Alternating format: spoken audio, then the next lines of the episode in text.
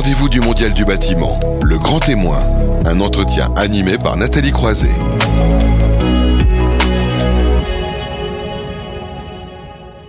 Bonjour à vous toutes et vous tous. Je suis ravie de vous retrouver pour ce rendez-vous du Mondial du bâtiment en live depuis les studios de Bâti Radio. C'est déjà la 15e édition et donc le Mondial du bâtiment approche à grands pas puisque ce sera euh, du 3 au 6 octobre prochain à la Porte de Versailles à Paris. Un, redire, euh, un retour à Paris, hein, donc Porte de Versailles à Paris.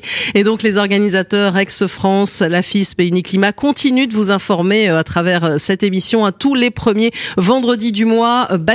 Idéobain et Interclimat vous propose euh, cette émission qui vous permet de décrypter hein, les grandes tendances dans le secteur du bâtiment et euh, évidemment aussi dans le secteur de la construction. Alors on a parfois des thématiques, on va dire un peu en filigrane euh, tous les mois et on va beaucoup beaucoup parler d'innovation ce mois-ci. Ça sera le cas avec le grand dossier dans, dans un instant. On verra la formidable saga des innovations dans le bâtiment. Mais parlons plus globalement d'innovation. C'est pourquoi on est ravi d'accueillir en tant que grand témoin Loïc Dosseur. Bonjour. Bonjour. Qui est donc directeur général de Paris Co. Alors une agence de développement économique et d'innovation justement dont vous allez nous parler. On va rentrer un peu plus en détail. On va pas parler que de bâtiments avec vous, mais c'est ça qui est intéressant, c'est de parler globalement d'innovation, qui est un mot, j'allais dire peut-être un peu euh, tarte à la crème hein, qu'on utilise un peu euh, à toutes les sauces. Donc on va mieux voir ce qu'il y a derrière tout ça. Mais d'abord, évidemment, puisque vous êtes là, pour ceux qui ne vous connaîtraient pas encore, présentez cette agence euh, Paris Co. Merci Nathalie. Donc effectivement, bah, comme vous l'avez dit, c'est une agence de développement économique et d'innovation. Une fois que j'ai dit ça, je n'ai pas dit grand-chose. euh, un point important, c'est qu'on a un acteur associatif. C'est une organisation associative euh, qui est riche d'une centaine de collaborateurs et qui travaille très étroitement et grâce au soutien de la ville de Paris, de la métropole du Grand Paris, je tiens à le préciser, parce qu'il y a cette dimension publique qui est au cœur de notre activité. Et puis de nombreux partenariats privés avec des grandes entreprises euh, dans de très nombreux secteurs d'activité. Ce qui nous intéresse, c'est la ville globale. Paris et sa métropole, c'est une ville globale mm-hmm. euh, qui a des champs d'excellence, des secteurs d'excellence sur lesquels on va travailler. Et voilà. Et notre mission, ben, vous, vous évoquez le mot innovation. En fait, on l'utilise pas dans notre mission. on va plutôt parler de la transformation. Ce qui nous intéresse, c'est la finalité de l'innovation. L'innovation mm-hmm. est un outil. Et donc, ce qui nous va nous intéresser dans l'ensemble de nos actions, et au fur et à mesure de l'échange, je pense qu'on déclinera un petit peu nos, nos véhicules d'action, c'est vraiment d'aller chercher euh, les besoins euh, auprès de souvent des grands acteurs, donc des mhm. grands acteurs publics, des grands acteurs privés, euh, quels qu'ils soient, et puis d'aller mobiliser des solutions potentielles. je dis bien potentielles, parce que ce ne sont pas toujours bonnes les solutions. il appartient aux acteurs et à nous, effectivement, d'accompagner finalement bah, le test, l'expérimentation, l'analyse, l'évaluation, projeter ça, tenter l'erreur, Mm. Oser se tromper, c'est ça l'innovation. Et puis surtout évaluer les choses pour se dire est-ce que cette innovation est utile? Est-ce qu'elle est, euh, robuste? Mm. Est-ce qu'elle permet effectivement de créer une société plus durable demain? Donc un grand réseau hein, dont vous avez euh, parlé avec 11 plateformes, c'est ça? À chaque fois il y a des secteurs à peu près Il y en a 11 ces secteurs, ça, je, sais, je, qui sont un peu arbitraires parce que finalement ils sont liés, c'est ça? Alors arbitraire, non, on a un peu réfléchi quand même à ce qu'on faisait. Non, on, a, on, s'est attaché et souvent avec nos, nos, nos, nos, partenaires publics et privés à créer effectivement des, plateformes d'innovation. Donc, plateformes d'innovation parce qu'il y a souvent un socle d'incubation de start-up. Hein. On mhm. accompagne chaque année la croissance de, 500 jeunes entreprises euh, sur ces secteurs.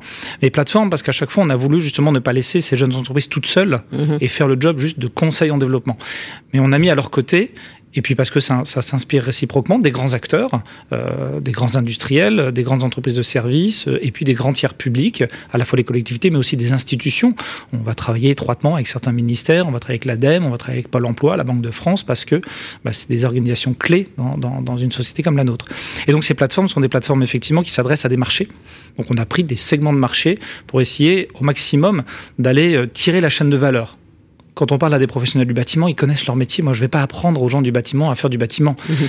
Par contre, je peux peut-être leur apprendre les, externalités, enfin leur apprendre, les titiller, les embêter, les chatouiller un petit peu. C'est notre job, finalement, via euh, ces acteurs d'innovation, ces nouveaux entrepreneurs, d'aller euh, creuser les, latéraux euh, des cœurs de métier, des cœurs de business, et puis amener les professionnels, et c'est ce que je crois, je vous faites dans votre plateau tout à l'heure, c'est d'aller provoquer les esprits, les intelligences des gens pour les faire aller plus loin à chaque fois. Exactement. Alors dans tous ces angles-là, et on parlera du bâtiment tout à l'heure, parce que vous avez l'aspect ville durable hein, dont on va parler, il y a le sport, la santé, l'alimentation durable, le tourisme, l'événementiel, c'est ça, l'édition numérique, les industries culturelles aussi et créatives, évidemment la fintech, l'insurtech, c'est quoi ça en fait L'insurtech, bah, c'est l'assurance. voilà, tout simplement, c'est insure. les, technologies, les technologies au service, on pourrait dire l'insurtech si on parle de... Mais euh, si on fait un peu du franglais, euh, oui, c'est tout, tous les enjeux de la conformité, mhm. le respect des règles. On est, on est dans des pays euh, et dans une société européenne qui, qui exige un certain nombre de, règles. Mhm. Et c'est des défis, je pense à certains acteurs de votre profession qui nous ont interpellés au début du conflit ukrainien, par exemple, parce que les autorités françaises leur ont demandé bah, des fichiers sur leurs clients russes. Mmh. Et comment extraire très rapidement des fichiers de qualité euh, en respectant des règles d'anonymat euh, à certains endroits, euh, c'est une grande complexité. Donc c'est là qu'on peut s'introduire avec effectivement certaines solutions technologiques. Et certaines solutions technologiques, il y a aussi la transformation des RH, l'évolution hein, du monde du travail qu'on a vu on va dire de plein fouet avec la crise sanitaire qu'on traverse. Hein. Tout à fait. Et c'est aujourd'hui, je crois, la, demande la plus forte que l'on a de mhm. l'ensemble de nos partenaires. On avait pas plus tard qu'hier un, atelier sur un de nos sites dans le 20e avec des acteurs comme Adeco, comme Pôle Emploi, comme le groupe Métro, le groupe Bertrand. On était dans les univers de l'alimentation parce que le défi, c'est l'hôtellerie café restauration, la pénurie des emplois et le risque de voir de cet été, puis déjà en ce moment, que 30% des restaurants n'arrivent pas à ouvrir ou des hôtels faute de personnel. Donc comment effectivement on identifie avec ces acteurs-là leurs problématiques et quels sont euh, effectivement des cas pratiques, des usages d'innovation qui nous permettent de trouver quelques éléments de réponse? Alors puisque je parle aussi de la crise Covid, hein, Loïc Dosseur, comment vous l'avez traversé? J'ai l'impression, bon 2020 n'a pas été simple, mais finalement en 2021, il y a eu un, quand on regarde un peu vos chiffres, hein, il y a eu une vraie augmentation de, de l'activité et ça se passe plutôt bien chez euh, Paris Co. Oui, alors ça se passe bien sur certains chiffres et sur d'autres c'est plus douloureux parce que les chiffres économiques n'ont pas été bons. Donc, mm. euh, alors on, on, voit la résilience aussi de, de, de, du système français. Et puis il y a eu mm. des aides massives qui ont été mises en place. C'est-à-dire qu'en fait, on a eu, et comme souvent dans les temps de crise, c'est-à-dire que moi j'ai un peu alerté mes équipes, c'est j'ai l'avantage de l'âge, j'ai vu passer d'autres crises. Hein. Je pense à la crise de 2000, celle de 2008. Euh, on, on, souvent, dans ces, le post-choc, on a beaucoup de création d'entreprises. Beaucoup de gens dans ces périodes-là ont été chahutés quand ils sont mm cadres d'une grande entreprise, etc. Ont été chahutés sur certaines certitudes. Souvent, ils se retrouvent au chômage aussi, tout mhm. simplement. Bah, C'était le moment d'une réflexion. Et puis, ils sont partis pour certains avec un petit chèque. Ils ont une expérience acquise. Et donc, on voit arriver un, un, un nombre plus important de, de créateurs d'entreprises. Donc, ça, c'est parfois une bonne nouvelle. C'est parfois des créations un peu contraintes. Donc, c'est pas toujours mm terrible. Mhm. Par contre, économiquement, ça a été plus difficile pour nous, par Yanko, parce qu'effectivement, un certain nombre de nos partenaires se sont euh, repliés euh, Évidemment. et on les a mhm. perdus, mais on va s'en remettre. Euh, pour les startups, effectivement, les dispositifs d'aide ont été conséquents et ont permis effectivement à ces, à ces entreprises de, de, ne pas tomber. Et on ne les voit pas tomber encore aujourd'hui. Donc, c'est ce qu'on craignait, c'est qu'un an après les dispositifs massifs d'aide bah, finissent par s'effondrer. On a de bons relais, il y a des inquiétudes sur les niveaux de levée de fonds là qui baissent de façon assez notable, mais oui, c'est les crises, c'est des moments pour se réinventer. Euh, c'est des moments où bah, les certitudes tombent, les positions acquises aussi sont un peu remuées et euh, bah, le confort euh, est un petit peu moindre. On mm. s'interroge sur l'avenir. Et puis accessoirement, et c'est loin d'être un accessoire, la crise climatique est, là, est plus que la prise de conscience. C'est-à-dire l'urgence climatique, je pense, et on en est heureux, est, est bien identifiée par toutes les parties prenantes. Et c'est aussi là que l'on voit des, des, leviers très puissants. On le voit dans la typologie des startups qui candidatent chez nous, tout secteur d'activité confondu. Évidemment, dans le champ de la ville durable, on a mmh. affaire plutôt à des gens très convaincus des, des, défis à relever. Mais on le voit aussi, on parlait à l'instant des, des, fintech, on voit arriver dans euh, ces univers euh, du paiement, de la banque, etc., des solutions qui réfléchissent l'avenir écologique de la planète. Euh, qui l'intègrent dès, dès, le départ. Hein, dès le départ. C'est ce que vous et puis, nous appartient, nous, d'envoyer mmh. des signaux très forts en disant, de mmh. toute façon, on retiendra vos startups dans nos dispositifs uniquement si vous nous envoyez des signaux d'une volonté d'agir, une volonté d'apprendre ces démarches-là. Donc, si vous n'êtes pas tout propre au début, c'est pas très grave, mais inscrivez-vous dans une démarche de progrès. Oui, alors ça c'est intéressant parce que tout à l'heure en introduction, quand vous parliez d'innovation, vous parliez de, vous dites que vous parlez de transformation, et de plus en plus on voit arriver le mot, euh, on, a envie d'évacuer le mot transition écologique parce que ça a une notion, on transite, donc on prend un peu notre temps, on va dire, alors qu'on a une vraie urgence et que le rapport du GIEC nous le rappelle. Hein, Même beaucoup d'experts disent on a dit trois ans, mais c'est pas trois ans, c'est maintenant qu'il faut on est dedans. Et je crois que avec ce qu'on peut traverser, on voit bien que déjà c'est on, on, vit vraiment le dérèglement climatique. Et donc cette notion de, de transformation écologique pour vous, c'est vraiment ce que vous, ce à quoi vous assistez aussi, Loïc Dosseur? Oui, on va. Mmh. Et puis on a. On a une responsabilité. Parianco mmh. est une organisation associative, on mmh. a une mission d'intérêt général on sera encore là. Alors, euh, je m'amuse toujours à dire ça, mais j'ai voilà le, euh, à, à, mes équipes et puis à des tiers, c'est-à-dire Parianco sera encore là dans 20 ans Euh, plein d'organisations travaillent sur les défis d'innovation. Je ne sais pas s'ils seront encore là dans 20 ans. En tout cas, nous, on a une responsabilité parce que justement, on a ce support de la ville de Paris, de la métropole, qui seront également là dans 20 ans et seront co-responsables euh, mhm. de l'État, effectivement. Alors on va parler de notre belle métropole, mais en tout cas on porte une responsabilité. Euh, cette responsabilité, on doit la mettre en œuvre, on doit être cohérent par rapport à cet esprit-là. Et donc effectivement, dans l'ensemble de nos actions, et c'est sur le plan écologique, mais c'est la cohérence économique par rapport à ça, et c'est évidemment social. On parlait de mhm. l'emploi tout à l'heure. Donc c'est ce triptyque qu'on n'a pas inventé, bien évidemment. Je vous apprends rien en parlant de ce triptyque, mais qui, qui est au cœur de notre action et sur lequel on veut s'inscrire. C'est-à-dire que Paris Saint-Co, dans l'intégralité de ses actions et de ses choix, doit et donc on a encore du chemin parce qu'on est mhm. loin d'être parfait aujourd'hui, mais c'est quelque chose qu'on inscrit typiquement dans notre projet stratégique à l'horizon 2025, de devenir une organisation qui intègre dans l'intégralité de ses mécanismes de choix et de fonctionnement bah, ces enjeux-là. Donc quand on construit des partenariats avec des mmh. grands opérateurs, on doit poser des schémas d'exigence et on pourra parler par exemple d'un petit sujet qu'on avait évoqué autour de la low-tech. Euh, qu'est-ce que ça veut dire On va, et, que on va y arriver parce que c'est typiquement en lien aussi avec le sujet du bâtiment. Donc euh, on, Complètement. et, euh, mais pareil, dans les, quand on travaille typiquement, et, j'aime bien reprendre l'exemple de la fintech parce mmh. qu'il souvent il chatouille un petit peu. On parle mmh. de technologie, on parle d'une consommation énergétique massive. Euh, néanmoins, le moyen de paiement et, la, la, monnaie en général et les outils de la régulation, les outils de la, déconformité sont, sont, clés dans nos sociétés. Comment agissons-nous sur ces objets-là euh, de façon cohérente, responsable, ne pas être dans le déni, mmh. de ne pas être ni dans le déni euh, du, des défis climatiques, économiques et sociaux, mais pas plus dans le déni des technologies qui arrivent et que l'on risque de subir parfois. Mmh. Et on n'arrête pas un train en marche qui nous fonce dessus. Euh, quand les GAFAM lancent le métaverse, quand Mark Zuckerberg s'amuse avec ça, qu'est-ce qu'on en fait? Qu'est-ce qu'on mm. se raconte comme histoire? Est-ce qu'on le regarde et on saute dessus à bras ouverts en disant Ah, c'est merveilleux? Ou est-ce qu'on réfléchit un petit peu et on se pose? Et typiquement, sur ce genre d'objet, bah, nous, notre réflexion va être de dire On va pas répondre métaverse, on va répondre éthique, éthique du numérique. Qu'est-ce que ça veut dire? Que veut-on? Revenir à la finalité, revenir à l'expression des besoins, au juste besoin, dans euh, effectivement ces éléments euh, parfois de, sobriété, simplement, de d'aider, je vais pas y arriver ce matin, détechnologiser parfois un certain nombre d'éléments de, réponse. Et dans le bâtiment, on peut avoir des choses très intéressantes à exprimer hein, quand on repart du, smart building. Et euh, partant de là, effectivement, de, voilà, c'est de poser les choses, de se redonner du temps. L'innovation est souvent une machine qui veut tourner à pleine vitesse, qui subit beaucoup de signaux exogènes à quel moment, et la société française et européenne, je crois, a un mmh. rôle absolument fondamental dans ces domaines-là à nous de prendre notre part de responsabilité. Et je suis raisonnable par rapport à, à, ce qu'est Paris Co dans ce paysage, mais je pense qu'on a une capacité d'influence. Voilà, vous avez évoqué euh, beaucoup de sujets hein, sur lesquels on va rebondir avant d'arriver au bâtiment, mais je voulais vraiment parler, vous l'avez commencé à aborder justement, le numérique. Je vous entends bien, c'est pas le numérique pour le numérique, pas le tout numérique, on en parle partout. Hein, et c'est vrai que même les intervenants qu'on peut avoir ici disent oui, mais il faut que ça soit aussi un outil. Et en plus, tout le monde n'y a pas encore accès aussi, faut le dire. Hein. Et est-ce que tout le monde doit y avoir accès? Oui. Euh, à un moment ou à un autre d'avoir des zones blanches numériques. On, le voit, se créer aujourd'hui des, parcours touristiques euh, dans des zones blanches. Alors, c'est parfois malheureux pour les gens qui vont y habiter, qui auraient besoin des services, parce que tous les services publics, typiquement, aujourd'hui, sont dématérialisés et qu'il n'y a plus de guichet de proximité. Donc, c'est même chose, c'est l'analyse du besoin et la juste réponse. Donc, le numérique, effectivement, comme outil, on est sorti, j'espère, d'une phase euh, qu'on a bien qualifiée d'adolescence, c'est-à-dire qu'on a découvert le numérique. Euh, on peut s'amuser à regarder il y a 20 ans où on en était avec le numérique. Mm. Euh, le numérique en France s'appelait encore un petit peu le Minitel. Euh, on Même si on a été précurseur en la matière, n'oublions pas. Très souvent. Bon, après, on n'est pas très doué pour développer les marchés, mais ça, c'est notre histoire. Mais voilà, le smartphone, aucun d'entre nous n'imaginait qu'effectivement, il ferait l'intégralité quasiment de son travail sur un, sur un, sur un, petit, device, etc. Le, nombre de on a multiplié par des dizaines de milliers de fois les capacités de calcul, de stockage et la vitesse de transmission de l'information. Donc en 20 ans. 20 mmh. ans, c'est l'âge d'un grand adolescent. Il n'est pas encore à l'âge adulte. Enfin, on ne sait pas très bien lui non plus d'ailleurs où il en est. Et on est un peu dans ce moment-là. Donc c'est le moment effectivement de dire est-ce qu'on veut passer à l'âge adulte? Est-ce que ce numérique on le met au bon endroit au bon moment?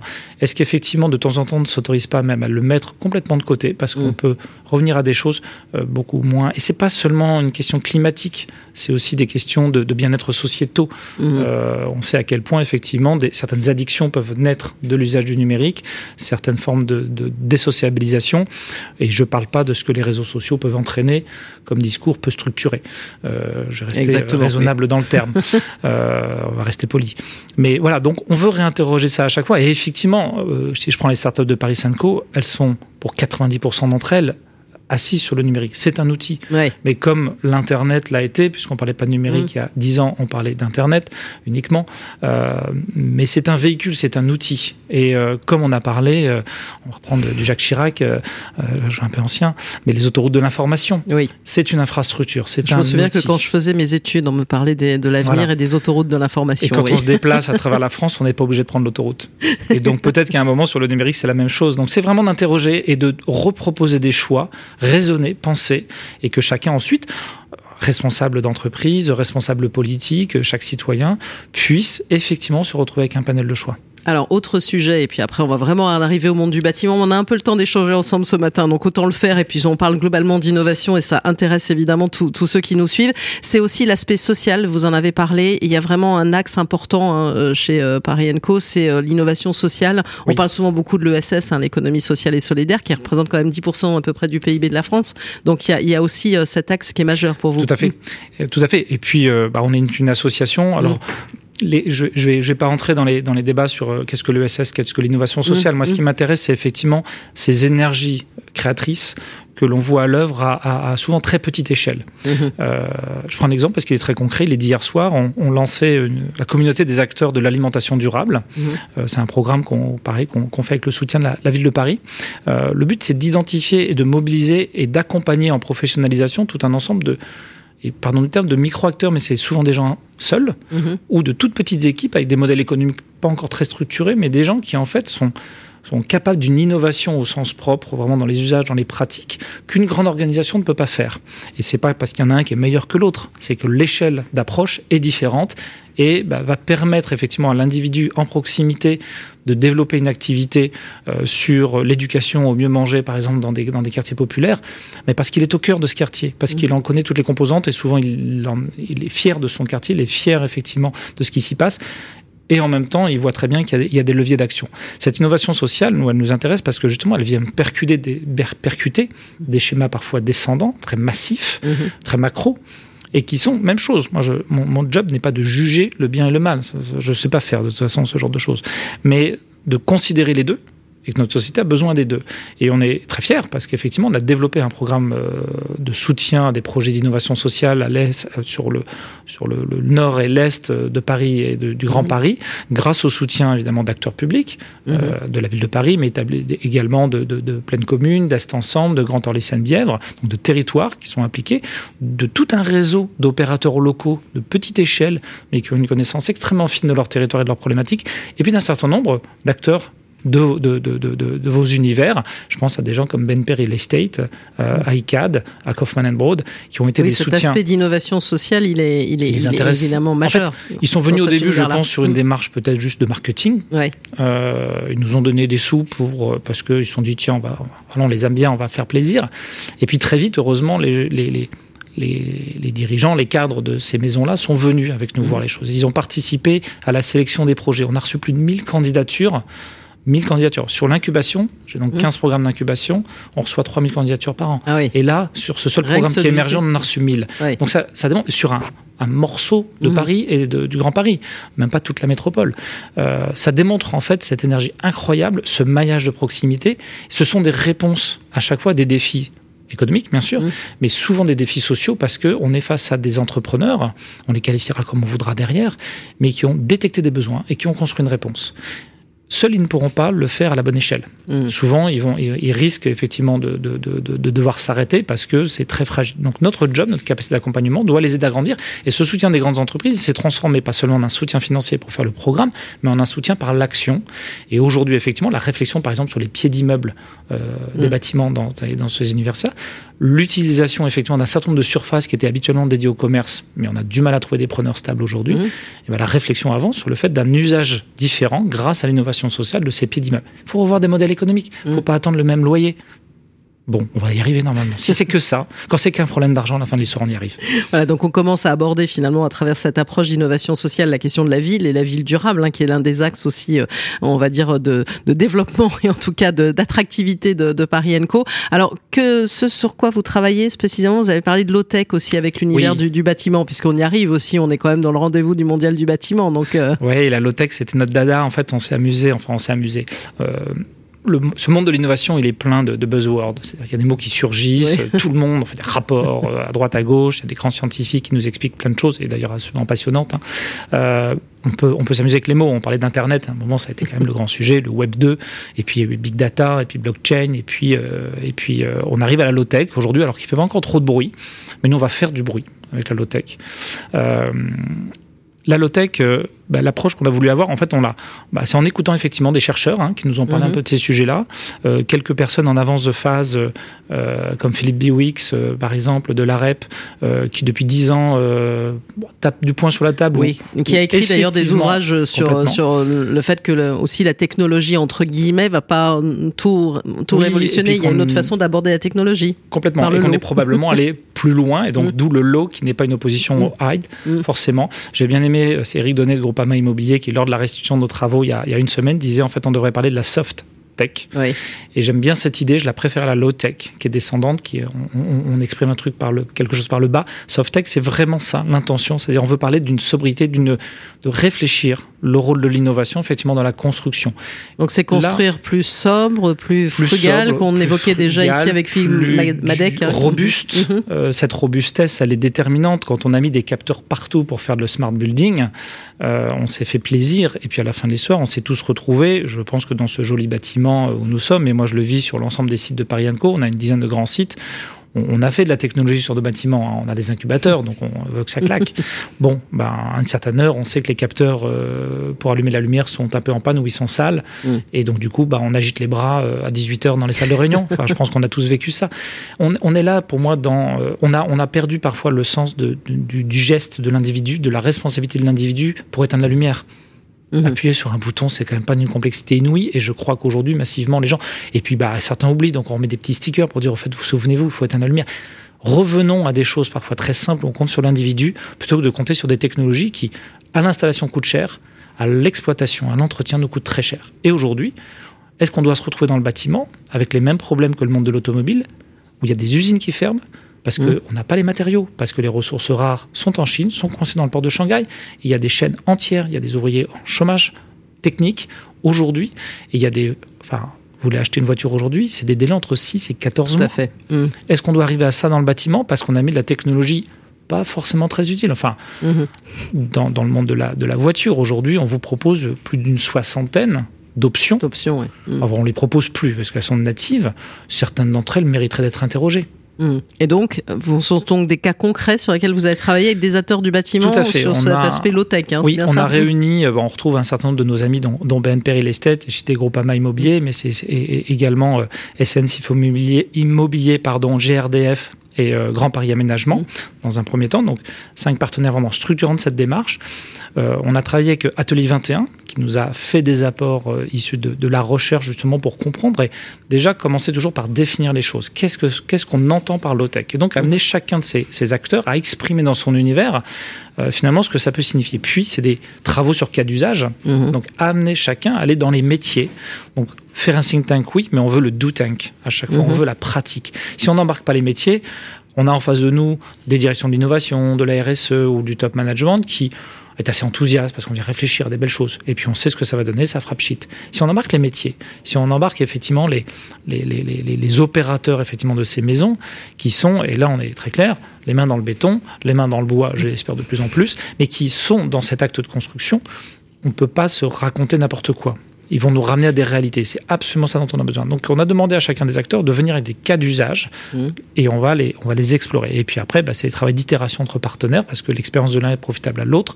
On met tout ça en musique ensemble, on délivre et on a on est arrivé à un geste euh, bah, d'écriture d'un manifeste qui a été signé par les acteurs que j'ai cités, que Paris Co a signé également, que j'ai là sur la table, ce petit manifeste. Et j'en profite que tous les acteurs, on invite effectivement, donc il a été publié dans le Monde Cities.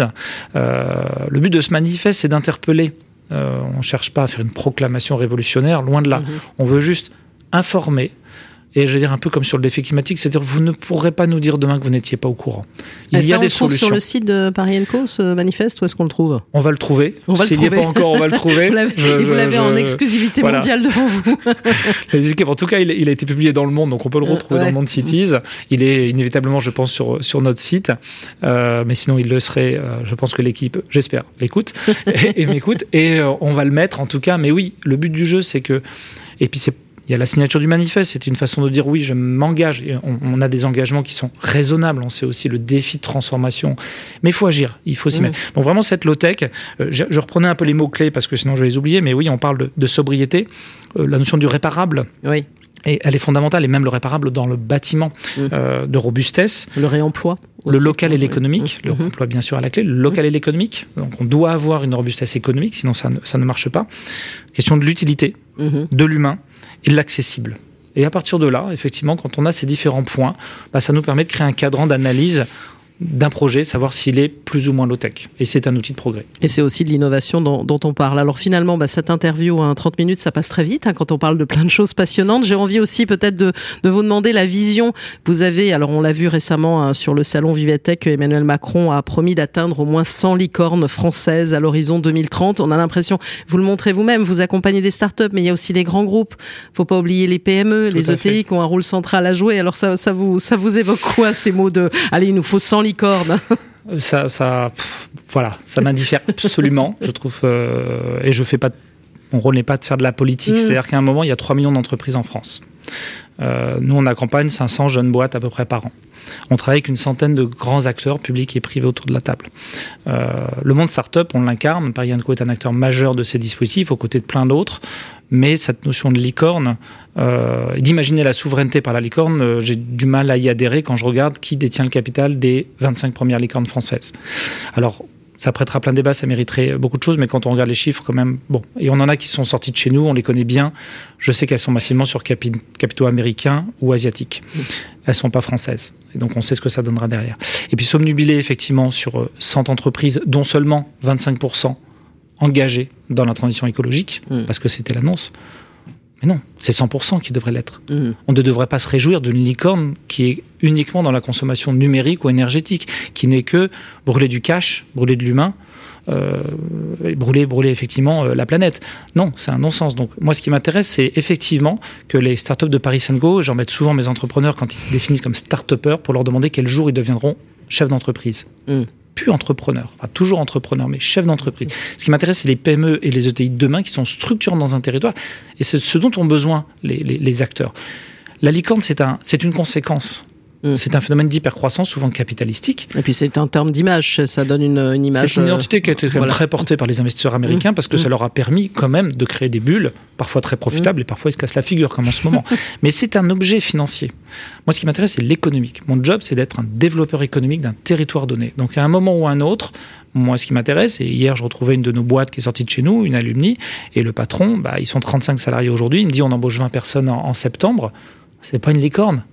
Mais cette boîte, qui travaille sur la, sur la spiruline, a un développement, euh, je ne sais pas s'il est harmonieux, mais en tout cas de grande qualité, structuré, il est solide parce qu'il est assis effectivement sur son business. Il est assis sur une, la valeur de son produit, la qualité du service de ses équipes. Et bah, il vend des choses, c'est devenu une PME. Et c'est une très belle chose. Donc on veut travailler énormément dessus, à la fois sur ces PME d'innovation qui sont récentes, et ne, surtout ne pas oublier le tissu de PME ETI euh, mmh. qui, est, qui, est, très riche en France, contrairement à ce qu'on se raconte de temps en temps. On a des boîtes extraordinaires, sont souvent mmh. leaders dans leur domaine, sauf qu'elles souffrent aujourd'hui de plusieurs maux, des difficultés de recrutement, parce qu'elles ont un problème d'image ou de localisation. Elles n'attirent plus, elles n'attirent pas bien. Elles ont des problèmes parfois de gouvernance, parce mmh. que c'est des structures qui sont souvent familiales, qui se sont assimilées progressivement. Elles ont des défis face aux enjeux environnementaux. Elles, mmh. ont, elles ont parfaitement conscience des défis, mais elles ne savent pas trop comment les adresser. Évidemment, le, le, le, sujet du numérique et de la donnée. Bien sûr. La gestion de la donnée. Donc, c'est autant de sujets sur lesquels on va travailler avec elles. Voilà, et qui sont typiquement aussi des, souvent des, des acteurs aussi du, du, bâtiment dont on parle. Bah, merci à beaucoup à vous, euh, Loïc Dosser, donc le directeur général de Paris Co, d'être intervenu en tant que grand témoin sur ce sujet de l'innovation, où finalement, on a vu hein, les, les enjeux qu'il y avait euh, derrière. Alors, pour parler du programme de cette euh, matinée, hein, le rendez-vous du Mondial du bâtiment. Justement, on va parler des innovations dans le bâtiment, dans le grand dossier dans un instant.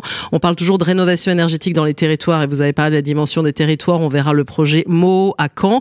Pour ce qui est du décryptage réglementaire, on viendra sur la réglementation des fluides frigorigènes aussi. Ça aussi, c'est un, aspect en termes aussi, euh, on va dire environnemental qui est, qui est important. On va aussi euh, dans les métiers d'avenir, parce qu'on parle de métiers d'avenir, on va voir le CFA de demain et on va prendre la direction du centre Val-de-Loire. Dans améliorer nos lieux de vie, on va parler de la ventilation et la de l'air qui est quand même un sujet majeur et qui est en train de monter. Construction 4.0, c'est la construction de demain et on parlera du rôle de l'architecte dans la construction modulaire, hein, parce que parfois il y a des interrogations sur ce rôle-là. Et enfin, on terminera par tendance et design, où on zoomera sur l'éclairage domestique. Voilà encore un programme très chargé. On se retrouve dans un instant pour le grand dossier.